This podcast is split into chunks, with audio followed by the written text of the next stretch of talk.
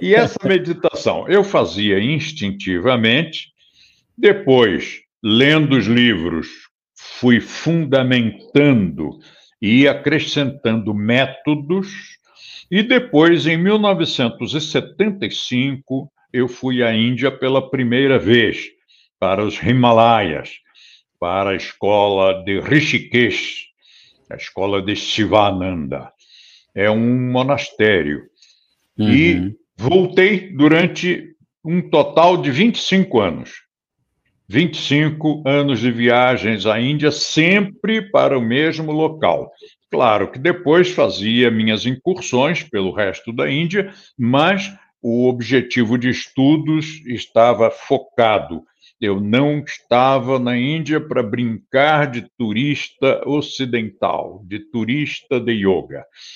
É, eu estava lá para estudar, eu estava lá para aprender. E não podia me comportar como uma criança solta dentro de uma loja de, de bombons. Uhum. Eu tinha que focar, eu quero o quê? Eu quero esta linha, eu quero este tipo de estudo, então eu vou ficar comportadamente, lealmente, eticamente dentro desta escola. Muita gente, muitos ocidentais, quando chegam na Índia, eles ficam meio baratinados com tanta oferta, com tanta novidade, novidade para eles, né? porque são coisas antiquíssimas, uhum. e começam a misturar tudo.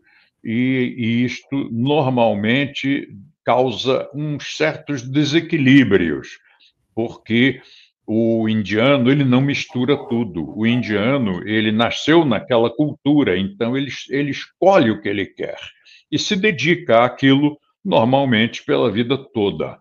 Uhum. Seria mal comparando um brasileiro tendo nascido aqui no Brasil, ele sabe que existem determinados tipos de dança. O que que ele vai querer fazer? Ele vai querer fazer samba, ele vai querer fazer alguma daquelas danças tão bonitas lá do Nordeste, danças tradicionais?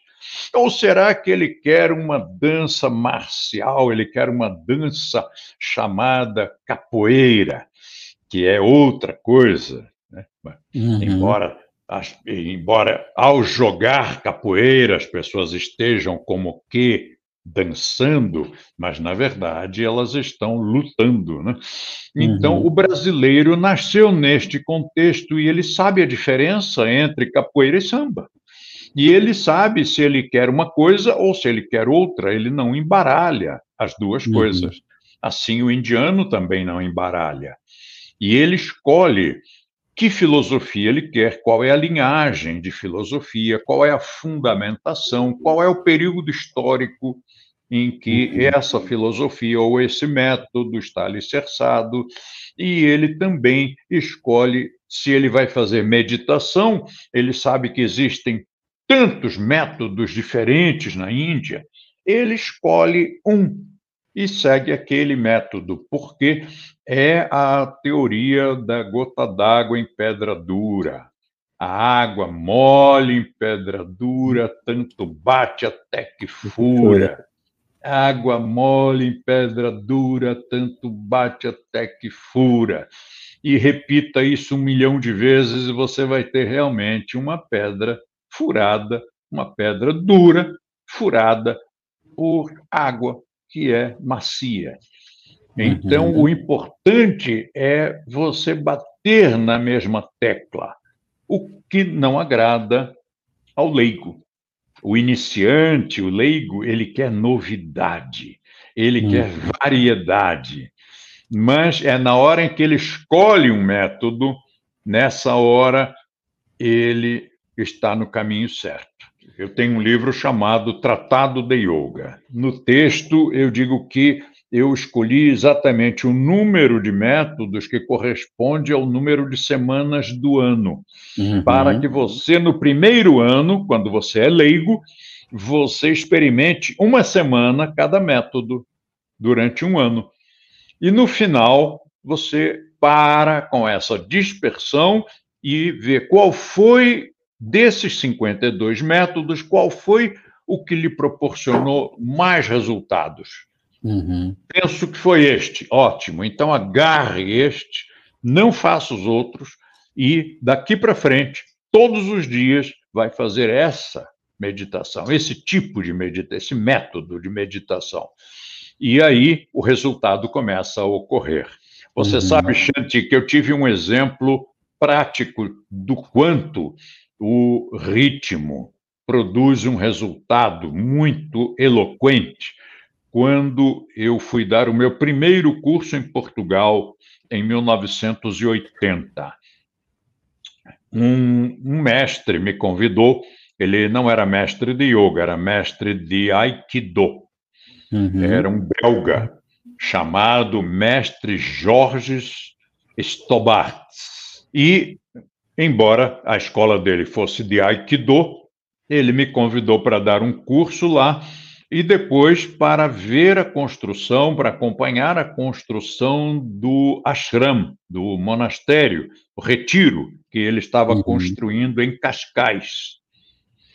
E eu fui, bem jovem, né? Naquela época, eu tinha 32 anos, se eu não me engano, e acompanhei um mestre pedreiro Mestre pedreiro, olha que coisa interessante isto. Ele era apenas um velhinho que desde cedo trabalhara com pedras e aprendera os segredos de construção com pedras.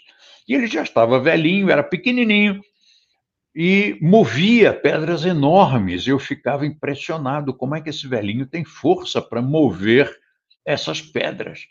Uhum. E ele ficou me ensinando coisas é, truques da profissão. Enquanto falava comigo, ele tinha uma marretinha, uma, um martelinho, e ficava batendo com esse martelo num determinado ponto de um pedregulho enorme. E conversando comigo e batendo ali. E eu pensava na minha juventude, né, 30 anos de idade, eu uhum. ficava pensando: será que esse velhinho acha que ele vai produzir algum efeito batendo com esse martelinho nesse lugar. E o velhinho não se dava por achado e continuava conversando tranquilamente, não perdia o ritmo e continuava batendo com a mesma força, no mesmo ritmo, no mesmo lugar. E conversando, conversando, conversando, de repente, diante dos meus olhos, aquela pedra imensa se abriu como se tivesse sido cortada com uma faca, com laser. Uhum. Isto era o efeito da repetição repetição de um estímulo. E isto é o que nós vamos fazer na meditação. Nós vamos agarrar um estímulo qualquer uhum. e vamos repeti-lo, repeti-lo, repeti-lo, repeti-lo.